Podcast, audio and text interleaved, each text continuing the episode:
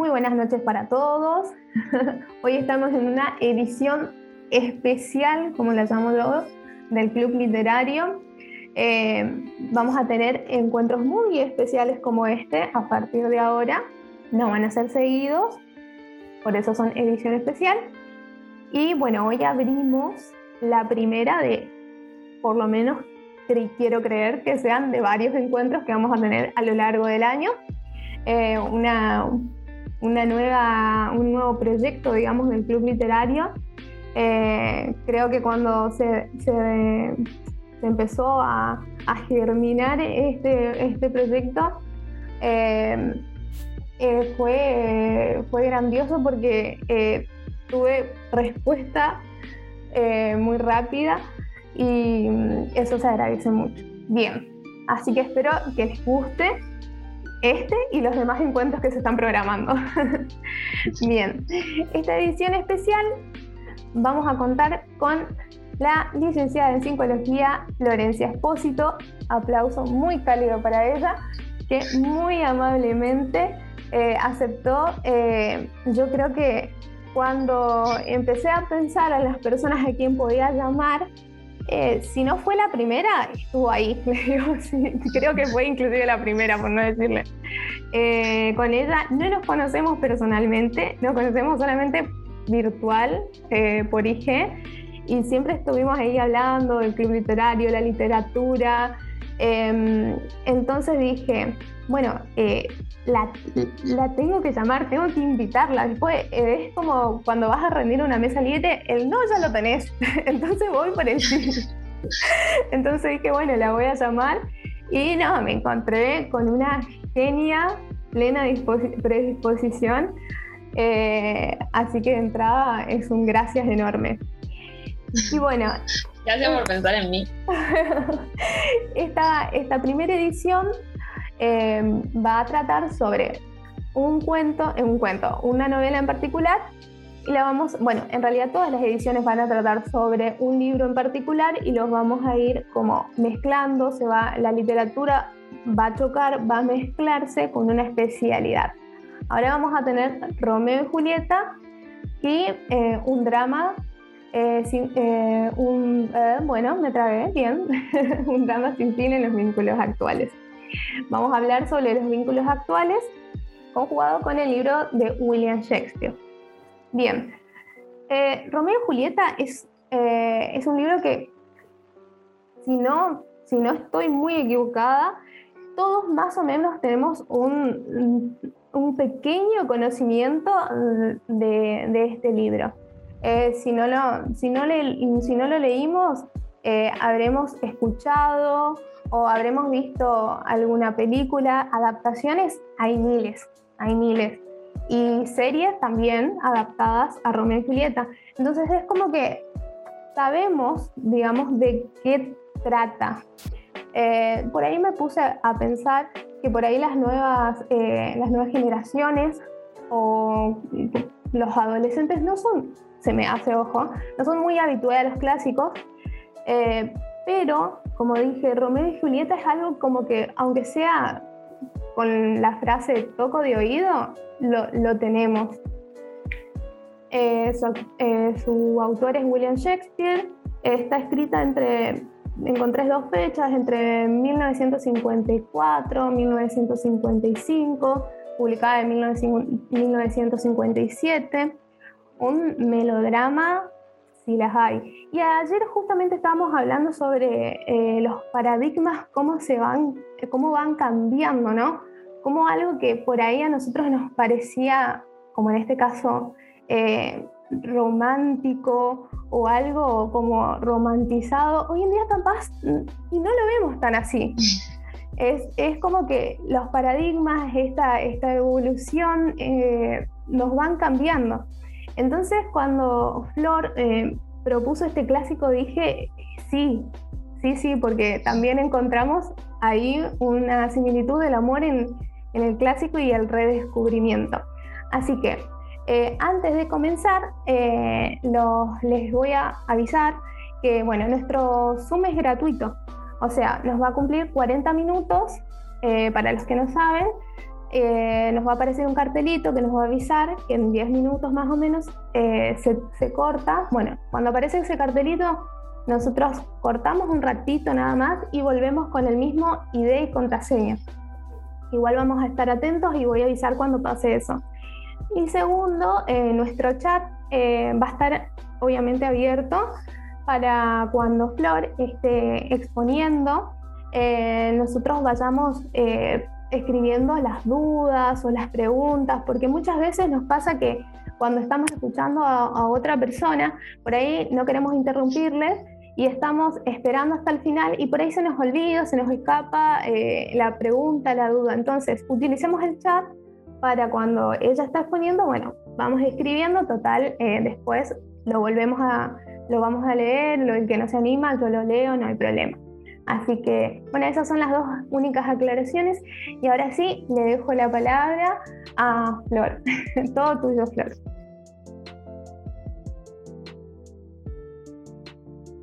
Gracias, Marcia, eh, por la introducción. Lo que no, escuché bien el tema de la fecha, eh, pero yo las encontré más o menos en el siglo XVI, o sea, en 1500 por ahí que para mí siempre me parece importante considerar cada obra literaria, o sea, yo soy una gran lectora, sí, por eso también me, me encantó la idea de Marcia. Eh, cada, cada pieza literaria siempre tiene como un contexto y responde a ese contexto. Lo mismo pasa con los vínculos, por eso es que me parecía importante poder unir estos, estos temas, porque también siempre decimos, bueno, cada tipo de pareja y cada familia, de acuerdo al momento histórico, de acuerdo a cada lugar, bueno, lo mismo pasa con, con los libros. Y justamente esta obra, eh, que surge en la época victoriana, seguramente deben tener algún conocimiento de este, de este, de este tiempo, que es donde más floreció lo que es el arte. Eh, tanto teatral, o sea, tanto lo que es teatro como pintura, como música. Por eso es que también es como que fue una novela que tuvo su momento de auge en un momento histórico súper importante. Entonces también es como que dio, o sea, como que abrió la puerta a muchos interrogantes que hasta ese momento no se hacían, por ejemplo, cómo eran las familias o cómo eran las parejas.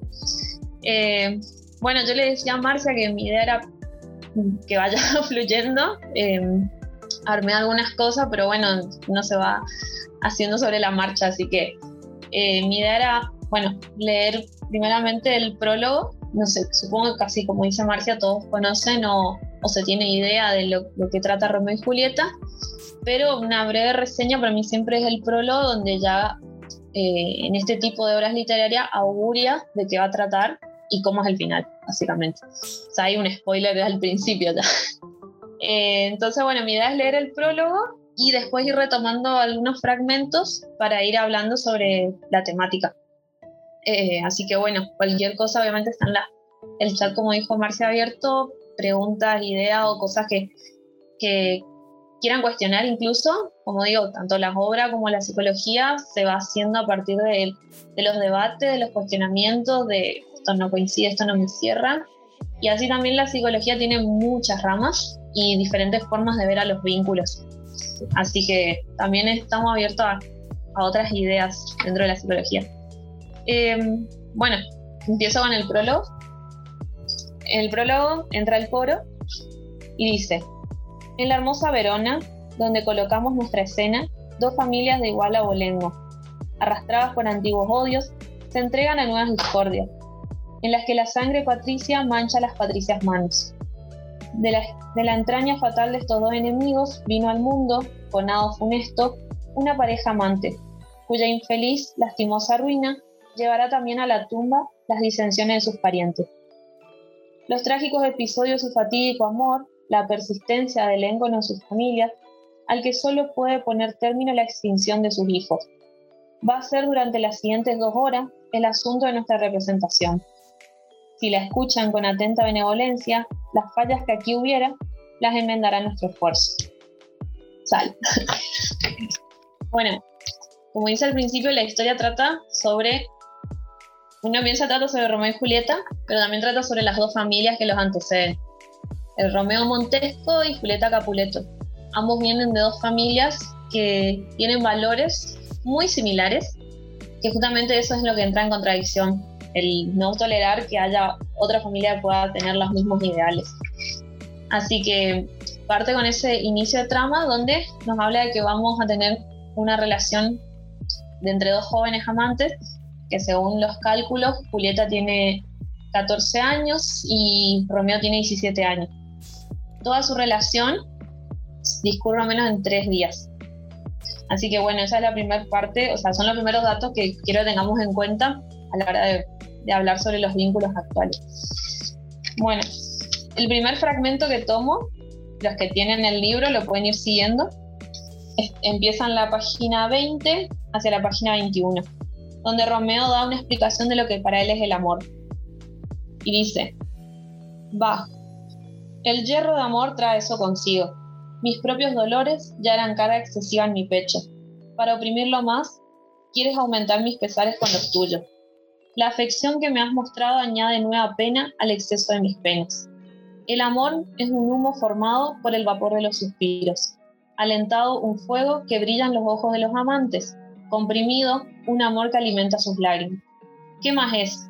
Una locura razonable al extremo, una hiel que sofoca, una dulzura que conserva. Eso él está contando Romeo a su primo porque justamente él se encuentra agobiado, angustiado por eh, no ser correspondido con, por una, de las, una chica de la que él está enamorado, que no es Julieta, claramente. Bueno, y ahí el primo en la siguiente hoja nomás, en la página 23, le recomienda, va, querido, un fuego sofoca otro, otro fuego, un dolor se aminora por la angustia de otro dolor. Vuélvete mudable y busca remedio en la contraria mudanza. Cura una desesperación con otra desesperación. Haz que absorban tus ojos un nuevo veneno y el antiguo perderá su ponzoñosa acritud. Ahí es donde tenemos la siguiente parte. Romeo y su primo van a una fiesta que van a dar los Capuleto. Contextualizo. Como Julieta tiene 14 años, es más o menos el momento de edad acorde en el que ella pueda contraer matrimonio. Así que el padre organiza una fiesta en el cual otra persona, un pretendiente, va a ser el que va a pedir su mano. Lo que no esperaba obviamente era que Romeo aparezca en esa fiesta infiltrado con su primo. Romeo y Julieta se conocen por esas cuestiones azarosas, contingentes del destino, que las vemos constantemente cuando conocemos a alguien. Y lo primero que aparece y lo que él describe en muchas partes, obviamente como es una obra teatral, sabrán que hay como mucha, muchos sinónimos, muchas palabras que, que dicen más o menos lo mismo. Pero bueno, él comenta al principio, Romeo, una parte de que cuando la ve a Julieta, entrando entre un montón de otras damas, lo que va a decir es, página 33. O, para brillar, las antorchas toman ejemplo de su belleza. Se destaca del rostro de la noche, cual el brillante de la negra oreja de un etíope. Belleza demasiado valiosa para ser adquirida, demasiado exquisita para la tierra. Como blanca paloma en medio de una bandada de cuervos, así aparece esta joven entre sus compañeros. Cuando pare la orquesta estaré al tanto del asiento que toma y daré a mi ruda mano la dicha de tocar la suya. ¿Ha amado antes de ahora mi corazón? No. Nieguen los ojos míos, pues nunca hasta esta noche vieron la belleza verdadera. En este fragmento ya podemos ver lo que yo digo, una introducción de la diferencia que hay entre el amor, el enamoramiento y la pasión. Sí, que es como lo que yo considero que es lo importante a la hora de hablar de una pareja o de lo que sostiene una pareja. Como lo dice en el fragmento, él relaciona este momento de obnubilación que sintió por Julieta al ver tanta belleza, que justamente sus ojos son testigos de eso, con el amor, porque se pregunta si ha amado antes de ese momento. Como hablé hace dos horas atrás, él estaba eternamente enamorado y sufriendo por otra chica. Así de fluido y así efímero es ese amor unas páginas después, y ahí tenemos los ladrillos de unas páginas después, está viniendo gente, perdón chicos, tenían que ladrar. La página 37 va a hacer una pequeña referencia al coro diciendo, una antigua pasión yace ahora en su lecho de muerte y un joven afecto aspira a su herencia la beldad por quien el amor gemía y anhelaba morir, comparada con la tierna Julieta, aparece sin encantos. Ahí hace la comparación el coro de la antigua persona a la que él está enamorado y la actual.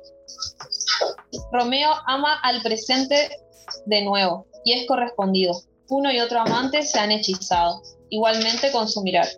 Pero él tiene que dolerse con su enemiga supuesta, y ella que robar de un anzuelo peligroso el dulce cebo de la pasión.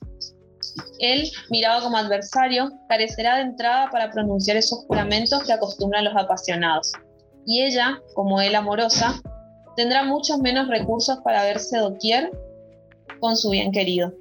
Pero la pasión les presta poder y la ocasión les ofrecerá los medios de acercarse, compensando sus angustias con dulzuras extremas. Ahí tenemos otra referencia a la idea de pasión. Lo que pasó hasta ese momento es que tanto Julieta como Romeo se quedan flechados, vería la, la referencia amorosa de que Cupido lo flechó y se enamoraron.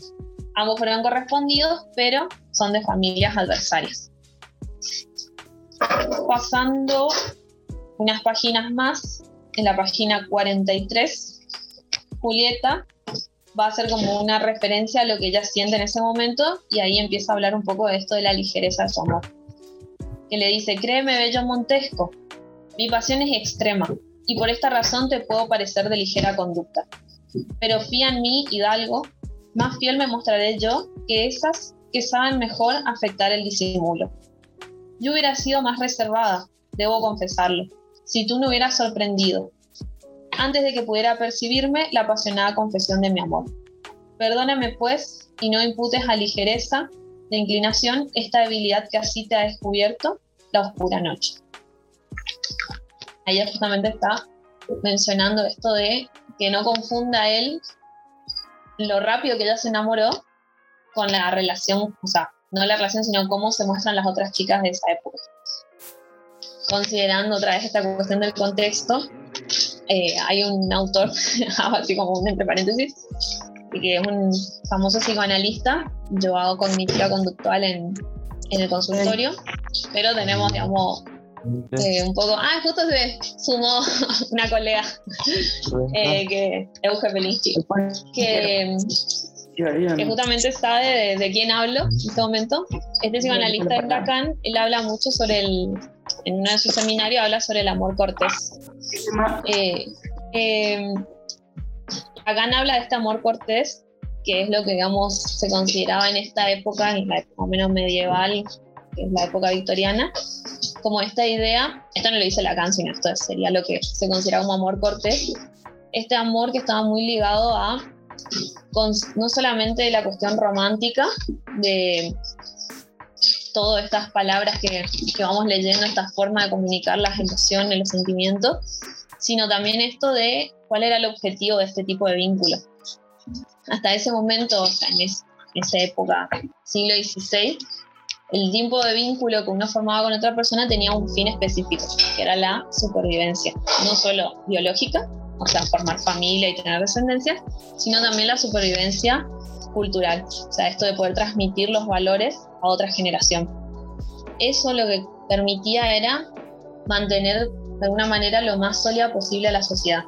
Si vos tenés parejas con los mismos objetivos, los mismos ideales, forman familias consolidadas ese conjunto de familias forma una sociedad que tiene los mismos valores. Entonces, en ese momento, este tipo de amor se apuntaba a la supervivencia, por así, decirlo, a supervivencia cultural y biológica, que no es, eh, que era acorde a ese momento, no es el que hoy vemos, hoy en día. O sea, hoy el tipo de vínculo de pareja que tenemos, que ya no es ni siquiera con personas del sexo opuesto, pueden ser el mismo sexo, el amor propio, el amor a varias personas. Habla ya no de que el objetivo ya no va a apuntar a ese tipo de supervivencia biológica o cultural. Entonces esa es una de las preguntas de por qué vemos este vínculo de Romeo y Julieta del siglo XVI, que seguramente cuando iba leyendo algunas frases muchos lo van sintiendo, ah, yo veo eso parejas actualmente, o me ha pasado en alguna pareja, o lo he vivido. Ese tipo de amor que te obnubila al principio y que sentí esa pasión extrema de querer darlo todo, porque sin el otro no existo, y que así también como rápido viene, rápido se evapora. sigo, después seguimos con la cuestión teórica. En la página 48 aparece otro personaje que es el fraile, que es quien los va a casar, pues justamente también parte de ese amor, de ese contexto y de esa época, se podría decir como que adquiría solidez cuando uno se casaba, o sea, a través del matrimonio. Romeo va a hablar con un sacerdote, o sea, con un fraile, para pedirle que los case, para poder darle como existencia a su amor, y el fraile, bueno, cuestiona un poco esto de, se conocen hace dos días, ¿cómo te vas a casar? Y ahí hace una referencia, una expresión y dice, el fraile, bendito San Francisco, qué cambio este, Rosalina, su anterior amor, a quien tan tiernamente amabas, abandonada tan pronto. El amor de los jóvenes no existe, pues realmente en el corazón, sino en los ojos. Esa primera referencia que hace el fraile después se vuelve a repetir más adelante cuando Romeo le insiste con casarse, en la página 58, y el fraile le vuelve a recordar que tenga cuidado con estos amores tan rápidos, por así decirlo. Y dice, esos violentos arrebatos tienen fines igualmente violentos, y en su triunfo mueren. Son como el fuego y la pólvora, que al ponerse en contacto se consumen. La más dulce miel, por su propia dulzura, se hace empalagosa y embota la sensibilidad del paladar. Ama, pues, con moderación. El amor verdadero es moderado. El que va demasiado a prisa llega tan tarde como el que va muy despacio. Hermoso. me encanta. me encanta siempre estas expresiones. Bueno, pasa unos capítulos más y bueno, tenemos el,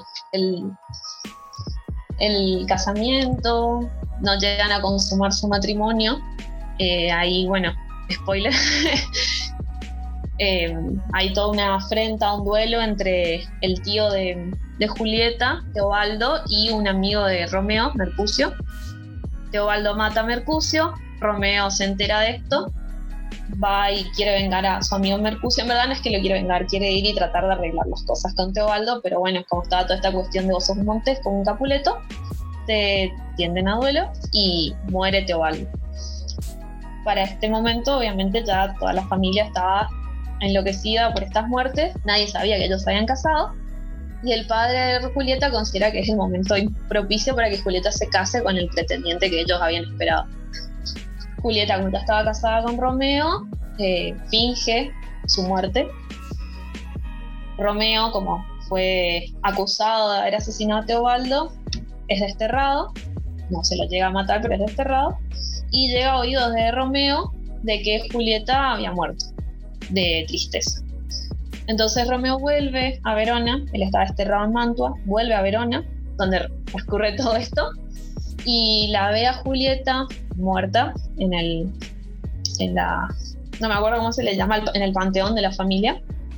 Y eh, previamente ya había comprado un veneno porque él no podía vivir sin su amor. Y bueno, toma el veneno, muere junto a Julieta. Julieta no se había suicidado, sino que solamente había tomado, lo que decir, un sedante, un relajante, para fingir su muerte y poder estar con Romeo.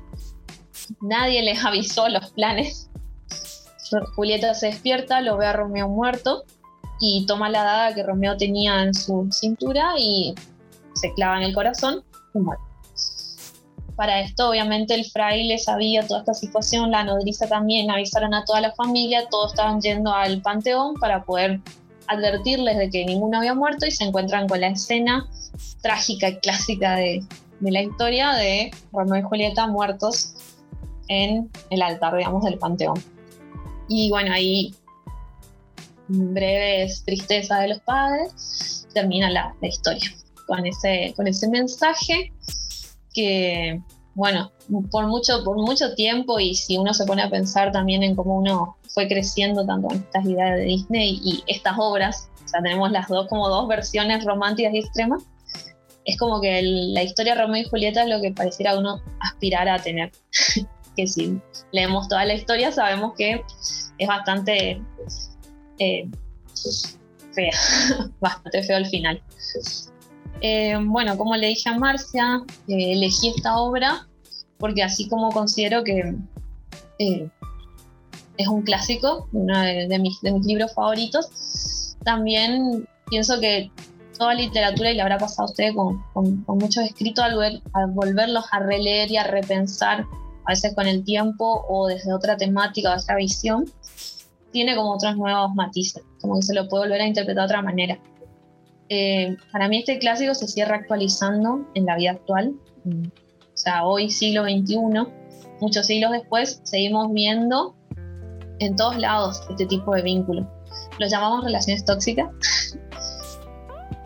lo, quieran algunos asumir o no, pero es lo que vemos, esta cuestión de extremo del amor, esta relación entre el amor y la pasión. Y acá es bueno donde empiezo a meter cuestiones de psicología. Eh, primeramente, em, bueno, lo que estaba inaugurando, tratando de explicar, es que, bueno, primeramente, ¿por qué pensaba en los vínculos actuales?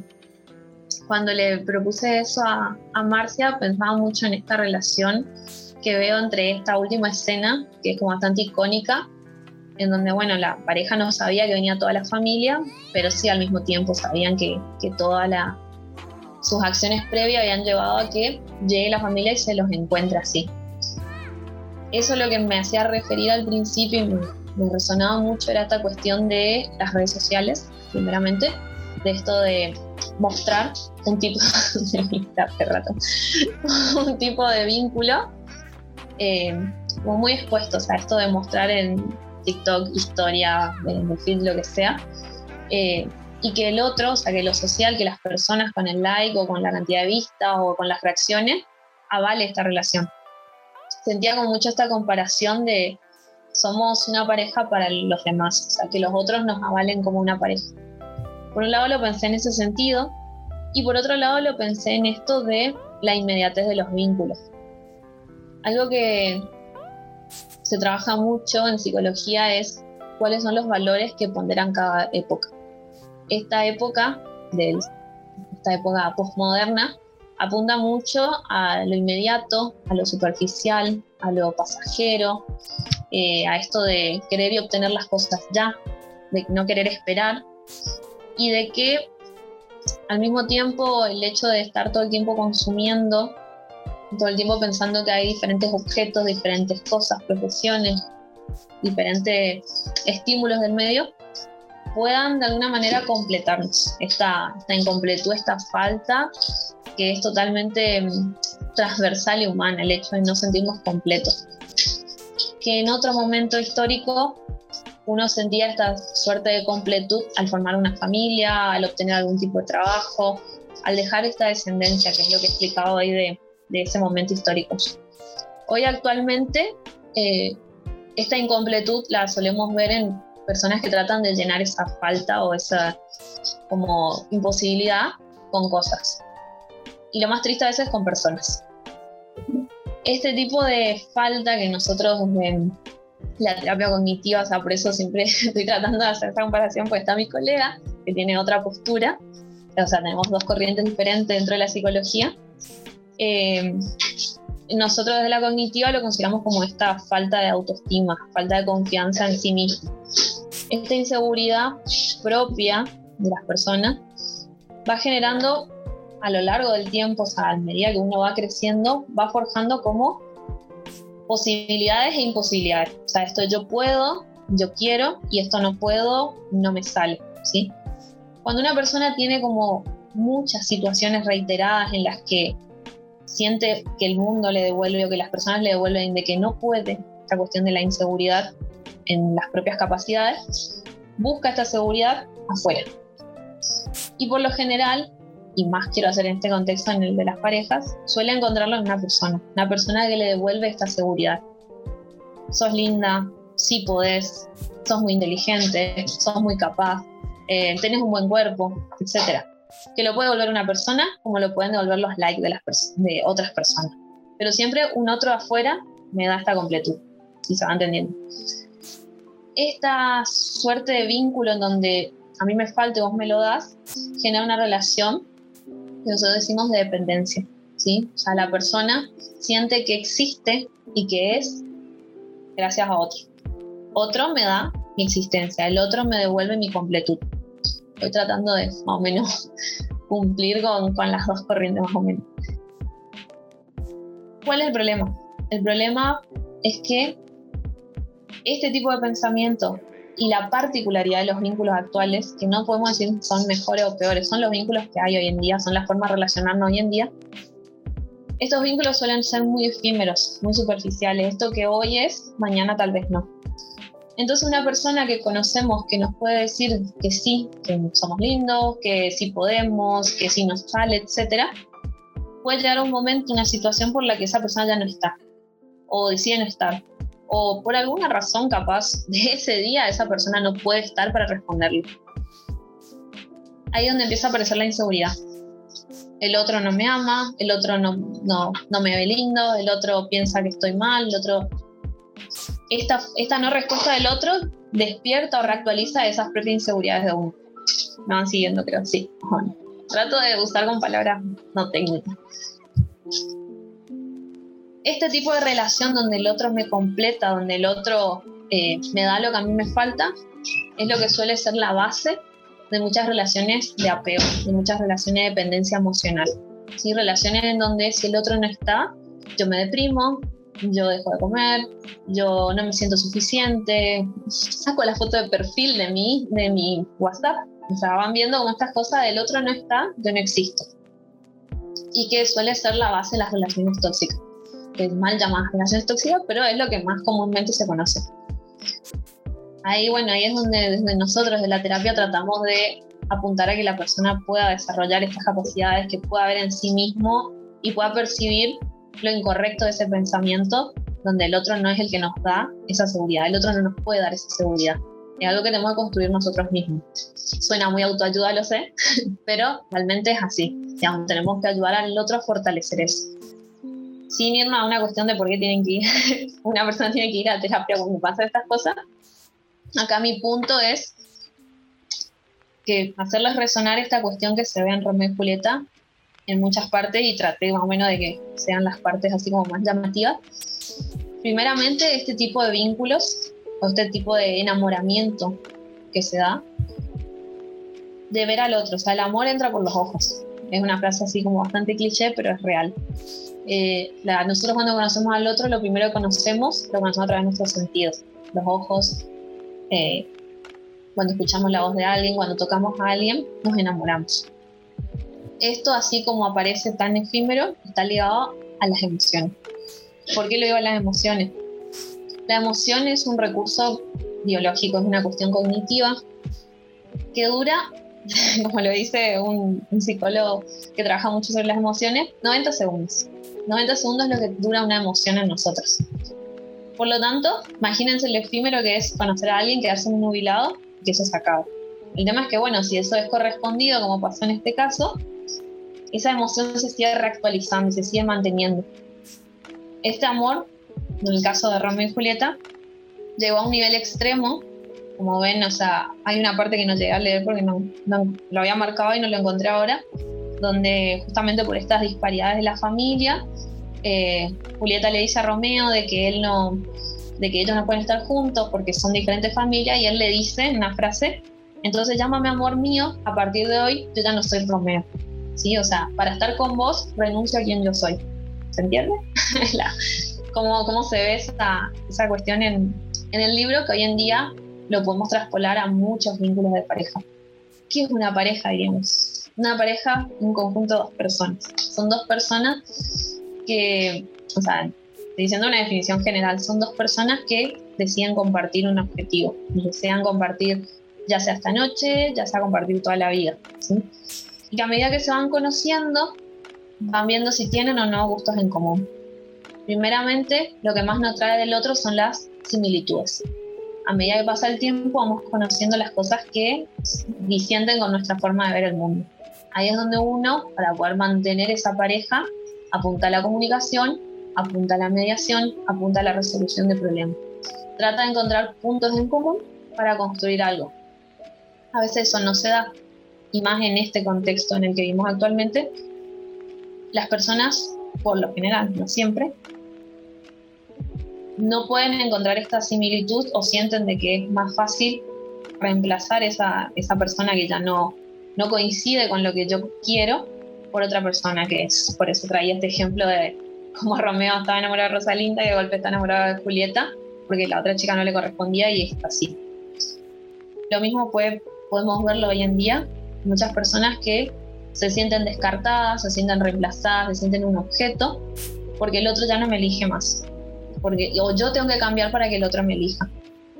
Tal punto, o sea, retomo todo el tiempo esta obra y retomo este punto, es para como hacer, por eso quiero decir al principio que no, no es una crítica a la forma de vincularse actualmente, pero sí como un llamado a atención, como una, una forma de decir, bueno, observemos un poco más cómo nos vinculamos, observar un poco más por qué nos relacionamos de esta manera y no de otra. Y lo más importante a la hora de, por eso, eh, me parece otra vez importante este tema de cómo ellos terminan muriéndose, sacando la parte dramática, que hoy en día muy pocos casos vemos de gente que se suicida por un amor no correspondido o por una ruptura amorosa, pero sí se siente esta cuestión de que me siento muerto, ¿sí? O sea, al pasar esto de, de que ya no tengo nada, perdí todo, todo este tiempo, todo lo que habíamos planeado, todo lo que sentimos, sacando esta cuestión de, del final de una relación, la falta de comunicación que hubo en la, en la novela, para que coincida justamente en ese final, de que no se enteraron de cuál era el objetivo de cada uno, es lo que muchas veces lleva no solo a la ruptura amorosa, sino también a la decepción amorosa. Cuando falla la comunicación, cuando falla esto de decir al otro qué es lo que yo quiero, qué es lo que yo espero en una relación, o quién soy yo dentro de esta relación.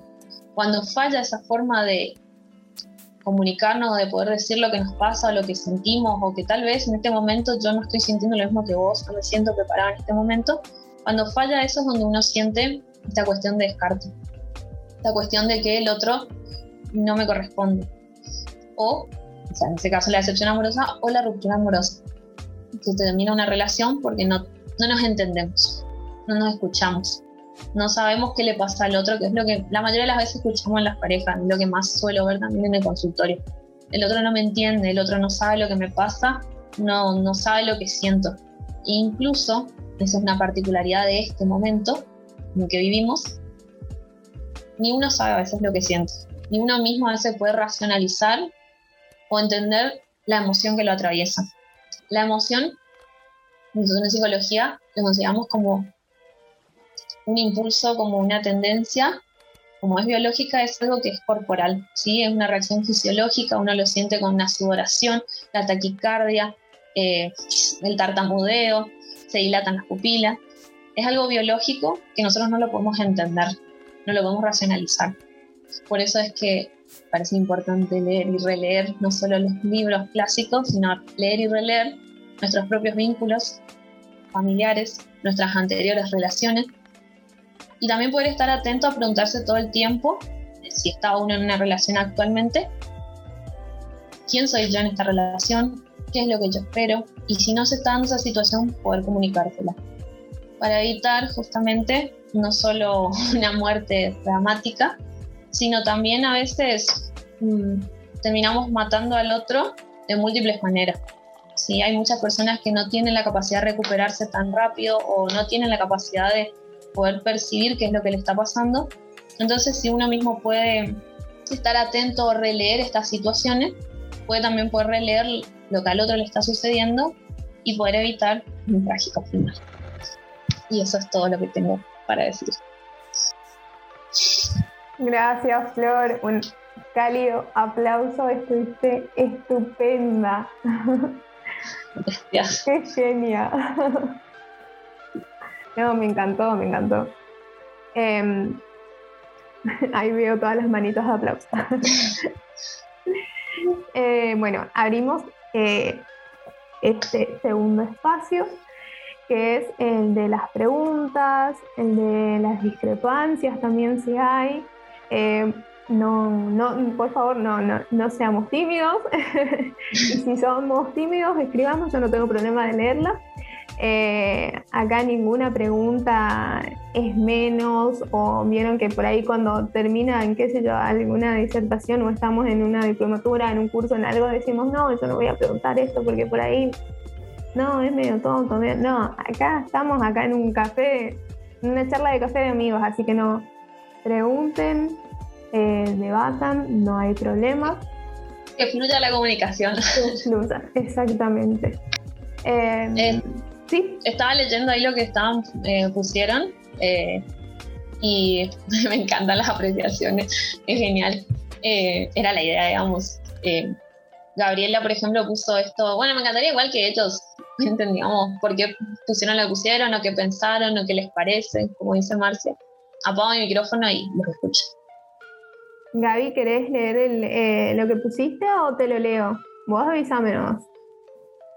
Cualquier cosa. Yo estoy al celu, voy a probar a ver si mm, me deja ver, sí, parece que sí. Eh, eh, mm, yo había puesto que este clásico, el de Romeo y Julieta, demarcó también bastante, ya por la época en la que ustedes eh, cuando comenzaron más o menos la ubicaron, la contextualizaron, eh, siglo XV, XIV, si no me equivoco, em, también demarcó bastante lo que fue el formato del amor romántico, ¿no? que después continuó ¿no? con, con otras, otra literatura, cuentos, eh, después ya bueno tenemos también todo lo que es el universo Disney y todas las cosas, y así después bueno, continuó, continuó, continuó. Em, que creo que durante muchos años también puse, em, conformó lo que era el imaginativo social y lo que creo que en, algunas eh, personas, o sea, dentro de esta generación incluso todavía sigue estando em, el tema del amor romántico. Eh, bueno, acá yo fui como más severa porque puse que siento que fue nefasto, digamos, esta, esta idea o este imaginativo de amor romántico que se conformó. Eh, pero porque justamente venía de estas historias o, de estas tragedias, como puse, en las que los actores o los que formaban parte, los personajes y eso, o sea, siempre estaba el héroe o la heroína, o bueno, la que era salvada o el que era salvado, eh, y siempre atravesando eh, como un mar de, de, problemas y todo para que se concrete, para que se salve a la persona amada o en sí al mismo vínculo. Y creo que ahí era como que terminaba el colorín colorado y vivieron felices para siempre. Em, fui como muy dura en eso de nefasto, nada más que por el hecho de que creo que, que también así con el tiempo eso fue teniendo también consecuencias en esto que, que también decía Florencia. Eh, de bueno, de, de, esa, esa cosa de que eh, me completa un otro, me salva ese otro eh, cuando yo muchas veces eh, no me siento bien conmigo mismo o eh, buscar como que en ese vínculo o en esa otra persona esta cosa de, bueno de, salvación y que juntos vamos a salvarlo y que juntos y un poco también pasaba esto de que si yo me salvo a través del otro, me termino también en el camino quizás desdibujando, como puso también Patri, en el hecho de que Romeo decide en su momento hasta perder su identidad por, conservar eso. Em, porque también está esto de que eh, los dos, o sea, siendo pareja dentro de este imaginativo, los dos somos uno, eh, nos conformamos como en uno, solo, eh, o lo famoso también de la media naranja, que, que vos sos mi mitad y me complementás y me completás. y bueno, y básicamente todo eso fue lo que me iba surgiendo y me iba imaginando, ¿no? Eh, que veo que también se fue como esto, eh, formando, conformando, construyéndose a lo largo ¿no? de la historia desde culturas, religiones, literatura, ¿no? En este caso, estábamos hablando. y eso. Me encanta eso que pusiste, lo de nefasto del amor, porque creo que tipo eso es lo que también habla mucho la, novela y, y capaz tipo sin darme cuenta fui diciendo lo mismo eh, como que nos terminamos creando no solo una idea romántica del amor, sino también un amor doloroso. Como que el amor está ligado al dolor y al sufrimiento. eh, es como la noción que más comúnmente se nos aparece en la cabeza. Pensamos el amor, termina en una locura, dolor, etc. Y incluso esto que decía al final de también el amor como ligado al otro, como que crecimos con esta idea de que el amor solo lo encontramos afuera, en otra persona, o en un animal, o en un libro, en lo que sea, como el amor está afuera, nunca adentro. Eso también. Yo quiero retomar un poco la idea que dijo Patricia, eh, que estaba dispuesto a perder su identidad por Julieta, ¿no? Como vemos que eh, generalmente en las parejas eh, la pérdida de la identidad, tipo, yo estoy con vos, salgo con vos y lo dejo todo por vos, hasta incluso el grado de, de convertirnos en uno, como decía Gaby, y, digamos lo que pagás en, convertirte en uno, perder la identidad tuya, el, tu ser, lo que sos, digamos. Eh, eso es como muy, muy chocante. Pero tengo un mensaje de Eugenia, o volvió para ti. Tengo un mensaje de Eugenia que dice, boleto no, una idea que al fin y al cabo siempre fracasa. Ay, se me fue un poquito más arriba una idea que al fin y al cabo siempre fracasa porque el otro nunca nos va a poder completar. Y agrega que tiene el internet eh, inestable, por eso se, se le corta.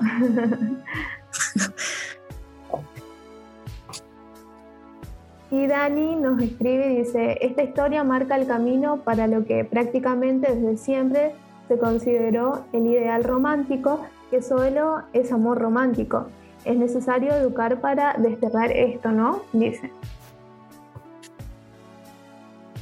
Exacto. Y ahí está. Patri. Yo más que amor, lo siento que primero eh, relacionándolo un poco a la edad que tiene tanto Romeo como Julieta, no hay que olvidar tampoco que eran adolescentes todavía y Julieta estaba en plena pubertad, preadolescente todavía. Y yo encuentro que ese amor está muy condicionado al oposicionismo desafiante que siente ella al, al contexto de me están imponiendo que me case con alguien y yo no quiero.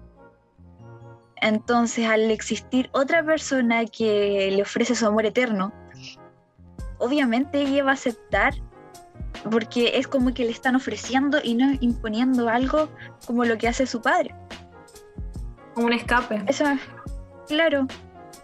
Y un poco desde el lado, yo igual me queda medio año para, ser psicóloga, igual, y yo lo veo desde el sistémico un poco de que tanto Romeo como Julieta son víctimas de sus familias, más que de la muerte del amor trágico de sus familias y más que la muerte en sí, mueren por culpa de sus familias y de la poca comunicación que hay en ellas.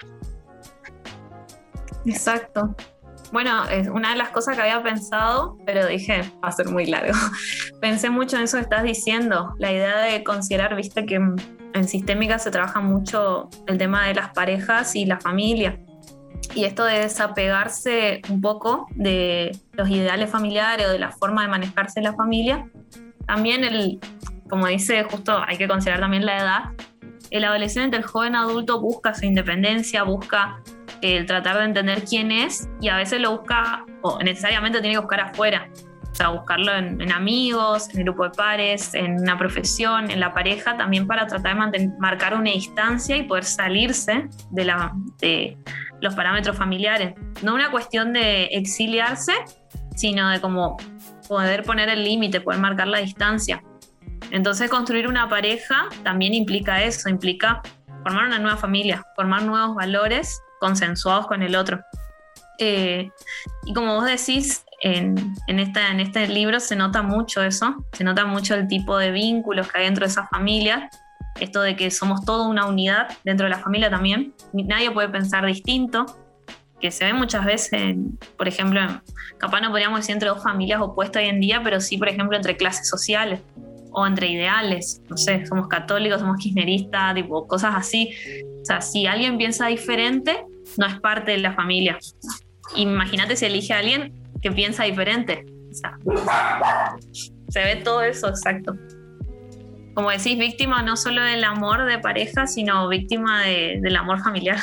Por eso me parece también bueno este libro y, como estos espacios para también repensar eh, la idea del amor, de qué significa el amor dentro de una familia, qué significa el amor en una pareja, qué significa el amor en uno mismo. O sea, repensar todo el tiempo la idea de amor y también, como decían algunos de los chicos, esto de sacarle esta connotación eh, de sufrimiento, de trágico, que es con lo que básicamente todos crecimos. Me acuerdo que... No, sí. No, no, no. Y aparte de eso, sí, sí. eh, contextualizándolo hoy en día, parejas de chicos o chicas de 14 años con personas de 17, de por sí están con otros objetivos, entonces tampoco, si pudiéramos ver parejas de ese estilo hoy en día, tampoco sería bien visto, pero no por las mismas razones, quizás por, por las edades, porque también está la parte legal, pero también es, es como mal visto. Incluso ahora que decís lo de la edad, pienso que hoy en día no vemos tanto en, los chicos a veces tan jóvenes esta idea, sino más bien a veces lo veo en personas más, más grandes, o sea, entre 30 y 40 años, eh, obviamente 20 y pico, pero como que eh, no es algo que hoy se vea solamente en los adolescentes, que son como esta idea que dice el fraile, los jóvenes no saben del amor, o sea, como que son efímeros, sino lo vemos en todas las edades.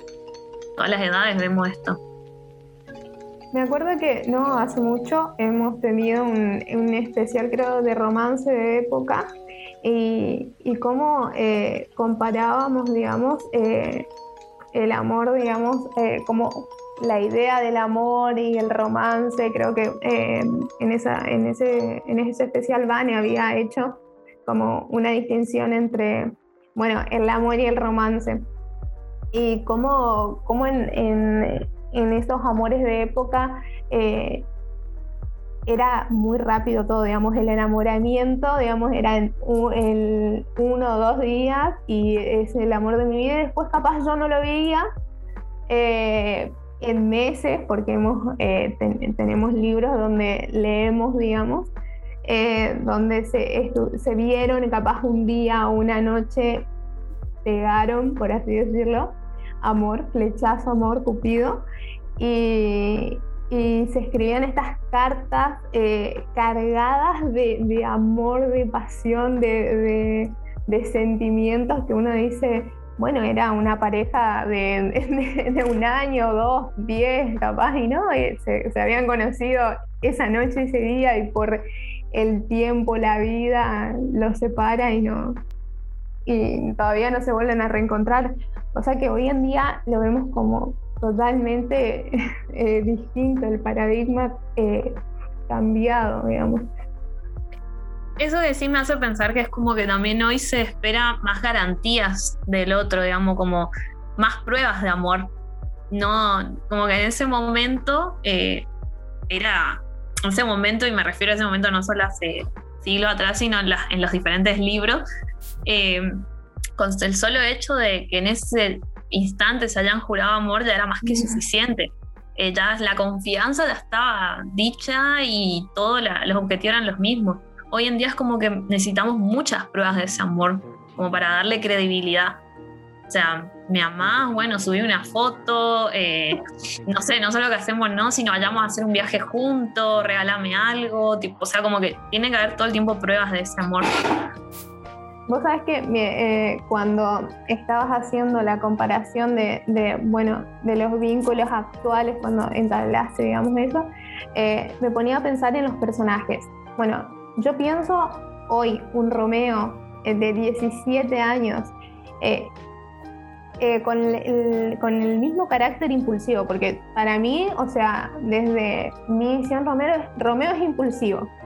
es como alguien que ama, que deja de amar y ama de nuevo y va por el todo porque, eh, digamos, en el libro dice, él eh, le avisan que su amada falleció de tristeza, de tristeza y lo primero que hace es eh, ir a verla, pero antes va, compra un veneno para tomarse y fallecer ahí con ella. Es como muy impulsivo. Entonces, si yo lo traslado acá, digo, es un adolescente de 17 años que, se enamora, tiene novia y te sube la foto eh, al Instagram, a las historias, te hace un TikTok, es como, si lo, si lo pongo hoy en día, es alguien que... Intenso, digamos. Intenso, totalmente, alguien cargado totalmente eh, en ese sentido. Y si lo, si, si lo traslado ahora acá y me ponía a pensar eso, digamos, como que eso también son las demostraciones, por lo menos eh, que yo lo percibo, de amor de hoy en día.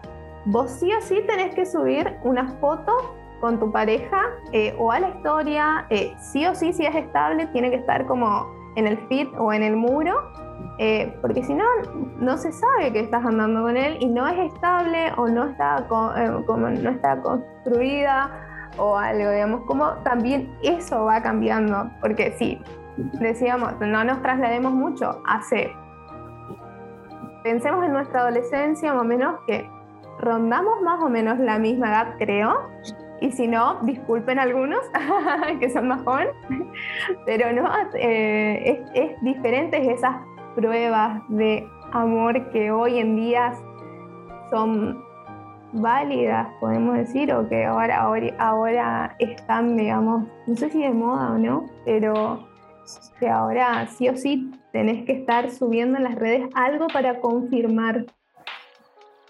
Y también eh, me, pasó también de, cuando estabas hablando eh, de la aceptación, digamos, como las redes, tipo, yo subo algo para que el otro me acepte. Eh, el like, el comentario, esperando siempre la aceptación de los demás, la mirada siempre de los demás. Y creo que las redes sociales como aceleran o aumentan eh, esta, eso, digamos. Voy a tratar de hablar, a ver si no se me corta. Em, con respecto a esto que decía Flor, me pareció re importante esto que ella remarca de que no se trata de decir que, eh, bueno, el amor romántico era algo que estaba mal, ¿no? Y ahora es como que nos acercamos al verdadero amor, eh, sino más bien este recorrido que ella va haciendo también como el amor y el ideal del amor como una construcción, o sea, algo que eh, el ser humano va dando forma y va haciéndose una idea de, de qué se puede tratar. Y con respecto a esto, digamos, tanto de la historia de Romeo y Julieta como en esto de la actualidad, eh, aparece algo que se juega en toda relación, ¿no? Que era como eso de el flechazo, ¿no? El primer momento, que, es una construcción eh, imaginaria, ¿no? Una construcción de una ilusión, ¿no? Es como algo eh, que aparece ahí em, de alguna manera, ¿no? Y nos bloquea la mirada completa, por decirlo así, em, de qué es lo que está pasando, ¿no? Idealizamos completamente el otro. El otro eh, lo tiene todo, es perfecto, no sé, me, completa en, en, todo lo que yo quiero, ¿no? y después esto va cayendo y, es eso lo que debería pasar, ¿no? O sea, la caída de ese ideal, o sea, que se caiga de ese, em, de ese lugar en el cual lo colocamos, porque nada más lejos que eso, digamos, nada más lejos de la idea del amor perfecto, porque es algo inexistente, por eso hoy ponía también en el chat de que eh, siempre va a ser algo que ilusorio, porque nunca el otro nos va a completar. Em, y de alguna manera u otra, más allá de que, de que por ahí con Flor tenemos distintos posicionamientos teóricos, eh, apunta a esa misma idea, ¿no? Lo que decía Flor como la autoestima, ¿no? Como el amor propio, algo como ubicado en uno mismo eh, y una idea eh, de que podemos encontrarlo en el otro, ¿no? Pero al fin y al cabo, eso siempre va a caer, ¿no? Y debiera caer. Cuanto más cae, eh, más, cerca estamos como a un amor, ¿no? Eh, a largo plazo, un amor em, que perdura, ¿no? Que perdura también ahí en el error, ¿no? Como que perdura en lo que, en lo que no funciona, ¿no? En el desencuentro con el otro. Y, creo que eso es algo que no fue posible en esta historia, ¿no? O sea, que en, tanto algo ahí no, no funcionó, eh, bueno, la muerte misma, ¿no? Como punto final de la historia. Exacto, además como decís justo eso de, que no cae eh, la, imagen trágica que te quieren dar en el libro y que bueno, si uno se pone a pensar en las películas o las series, la imagen final es Julieta acostada sobre tipo la, lápida, eh, bien hacia arriba de un escalón, o sea, como algo bien inalcanzable. O sea, esto de bueno, nos morimos para tratar de reencontrarnos. Y esto que dice Euge de que caiga el, ideal, de que, de que pensaba mucho tiempo esto de los espejismos, es necesario porque pensémoslo en cuestiones concretas. ¿Cómo alguien puede besar, compartir, escuchar, eh, vivir cosas con algo que no pueda tocar, que esté allá arriba? O sea, necesitamos que el otro sea humano y no una deidad para poder sentirlo, digamos, para poder hacer auténtico el, vínculo. Eh, sí, eh, justo con lo que iba diciendo Eugenia, como que yo quise tirar ahí nomás, enganchar eh, el tema del ideal que ella estaba, nos estaba hablando de, idealizar, digamos, al otro cuando uno se enamora. Em, y lo que yo decía era esto de que, claro, eh, se lo llega a idealizar y como dijo también Florencia, a ser como una especie de deidad a la que uno sigue, ¿no? Em, y tratar de que, de, lo que yo planteaba era más bien bajarlo de esa idealización, eh, traerlo más al plano terreno, digamos, terrenal, a lo humano y decir, eh, yo me estoy conectando, me estoy vinculando, relacionando con un otro que es igual que yo, que es eso, es un humano de carne y hueso y que es eh, un otro que no viene a complementarme, sino más bien que está con consentimiento, ¿no? que quiere estar ahí eh, y básicamente acompañándonos, por así decirlo.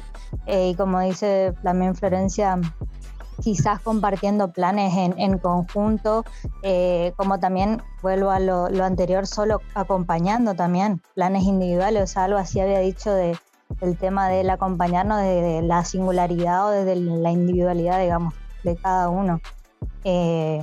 Para que no vuelva a pasar eso también de que hablábamos antes de perderte, ¿no? en el otro. Em, ojo que también pienso que eh, dejando de lado el vínculo de pareja también puede suceder con amigos.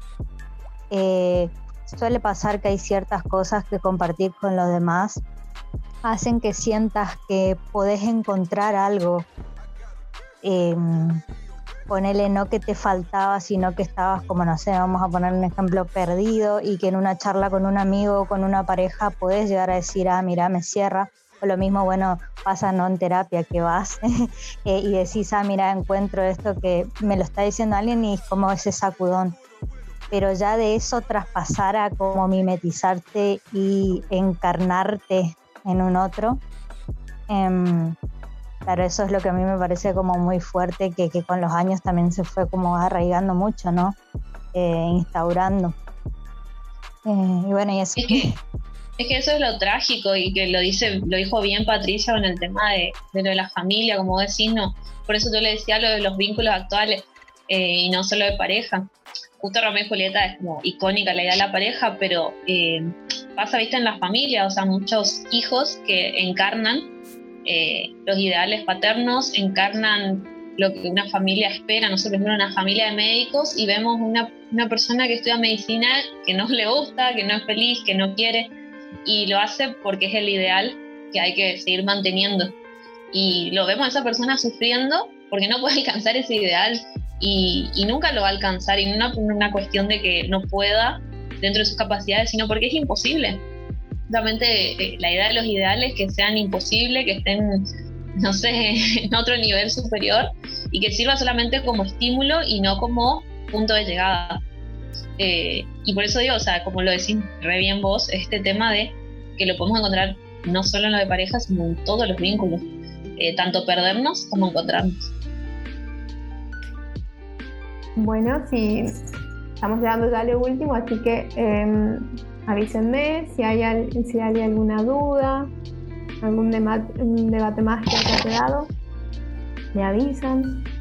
Si no, bueno, primero que nada, eh, agradecerle enormemente, pero así enorme, a Flor, genia, la verdad que fluiste, fuiste clarísima, de verdad, remil agradecida con vos por tu entrega, por tu predisposición desde el minuto uno, eh, por tu tiempo, por tu tiempo y por compartir eh, tu saber eh, en este espacio, en este espacio, en este, en este, en este tiempito que todos tenemos semanas intensas, me imagino, entre laburo, trabajo y un montón de cosas, y que, te animes y que quieras compartir este tiempito con nosotros, eh, charlando un poco, eh, compartiendo tu saber, como te dije, es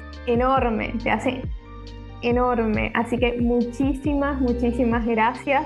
No me alcanzan, eh, tendría que juntar a mis tres perros y, abrazarte. Eh, así que te agradezco, la verdad, de corazón.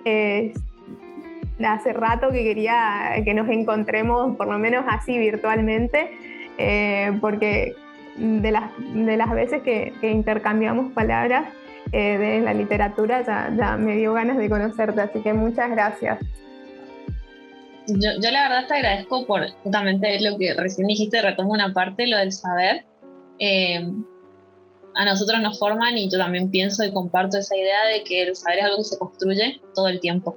Y justamente en estos espacios, que para mí son enteramente terapéuticos y seguramente lo habrán sentido durante todo el tiempo que lo vienen trabajando, justamente el hecho de compartir y de poder hacer que esto del saber esté todo el tiempo discurriendo, esté fluyendo, es lo que justamente hace que exista un saber, por así decirlo como que el saber está en esto, en el encuentro entre nosotros, digamos, no está ni en uno ni en el otro, sino entre nosotros. Y se sigue retroalimentando gracias a que existen estos espacios donde se fluye la palabra, donde no hay, como decimos todo el tiempo, esto de que uno pueda existir porque esté fluyendo y relacionándose con otras personas, esté vinculando y no quede uno solo con esa idea encarnando, sino que exista el debate, que exista la, el cambio de pensamiento, el cambio de posición y no esto de ser totalmente distinto a lo que uno piensa, sino una cosa que uno nombre en estos momentos, en estos espacios, te permite después en otro momento repensar y decir, fue esto que dijo tal persona, hoy me hace pensar en tal cosa que a mí me pasa en mi vida. O sea, como releer las novelas clásicas y repensar en estos espacios en nuestra propia vida, en nuestros propios vínculos, nuestra forma de ver el mundo. Eh, o los conceptos, algunas cosas que a veces uno las tiene como redadas ah, el amor es así, eh, los clásicos son así, las personas son así, y estos espacios nos invitan a pensar de que no todo es así, no todo es la imagen que nos, nos devuelven, sino que capaz hay algo más, algo más para descubrir, algo más para construir. Así que yo agradecida porque esto hace que yo me enriquezca al escucharlos a ustedes y poder compartir esto. No, gracias, salimos, ya te digo, aplaudiría mucho. Salimos, la verdad, enriquecidos con, con estas charlas. Eh, a nosotros, los que hacemos el club literario, eh, lo hacemos por pura pasión en la literatura y la verdad que te, que te hayas sumado eh, nos enriquece más. Y esperamos tenerte en cualquier momento de nuevo. ya sea en, en nuestras reuniones habituales, compartiendo más lectura, eh, ya sea en una nueva edición especial.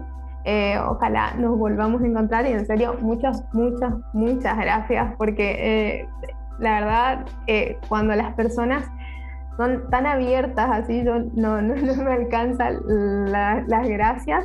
Y bueno, acá yo me agrego aparte, hago una mención aparte Flor, eh, la pueden encontrar como Flor Espósito en el Instagram. ¿Y por qué voy a decir su Instagram? Porque aparte de ser una genia, como lo acabamos de escuchar, ella eh, tiene un corazón más enorme aún y hace una labor inalcanzable con nuestros, ah, con nuestros amiguitos peludos. Es, eh, es una entregada total hacia ellos. Los rescata, los cuida, les busca familia, eh, si hoy no le podemos agradecer, imagínense, tenemos que agradecerle enormemente. Nosotros somos eh, amor total eh, hacia los animalitos, así que los invito a seguirla en Instagram, Flor Expósito, para que podamos compartir eh, sus casos y así podamos difundir, digamos, y, cuando ella tenga algún caso en especial podamos ayudarla, ya sea a través de contribuciones, ya sea a través de, difundirle para que encontremos familia, para adoptante o tránsito, que seguro eh, siempre faltan y... Y, se, y miren los animalitos, Dios mío. Hoy, hoy uno estaba de tránsito, me quería morir. Espero que haya encontrado tránsito sí, familiar. conseguimos. gracias a Dios. Justo estaba haciendo eso antes de venir. Bien, Así que ¿Vieron, vieron lo que tiempo. ¿Vieron lo que es? O sea, ¿cómo, cómo no amarla? ¿entendés? Yo no la conozco, pero ya la amo. Así que muchas gracias, Flor, de verdad, muchísimas gracias, muchísimas gracias a todos los que estuvieron presentes, a todos los que hicieron hoy un espacio en su agenda, un sábado que podrías estar viendo, qué sé yo, eh, películas o estar de ocio, eh, vinieron, así que muy, muy agradecida que se sumen también a esta nueva propuesta de las ediciones especiales que ojalá y se vengan más. Así que muchas, muchas gracias. Espero que les haya gustado. Gracias Flor, gracias Patrick, gracias Eugenia. Eh, me quedo con tu cita, que la leí y la voy a publicar ahora en un flyer. me encantó a mí también. Gracias a todos. Gracias a vos, Marcia, por invitarme y la confianza. Y gracias a todos por sus aportes. La verdad también estoy re contenta y, espero de verdad poder coincidir y, y no solo en otros encuentros especiales, sino también en los viernes cuando se reúnen ustedes ya, ya me hace un tiempo. Ahí siempre estamos, así que estamos todos, ya no estamos todos los viernes, estamos cada 15 viernes, pero estamos y vamos a seguir estando. Así que muchas gracias, en serio, gracias Dani, gracias Gaby, gracias Francisco, Francisco que hoy estás, ¿no? porque Francisco es nuestro participante desde las sombras, que ahora Jackie debe estar desde las sombras, así que gracias Jackie, así que gracias a todos, que tengan un muy buen fin de semana y nos vemos eh, en nuestro próximo encuentro. Un beso, cuídense. Chao. Chao.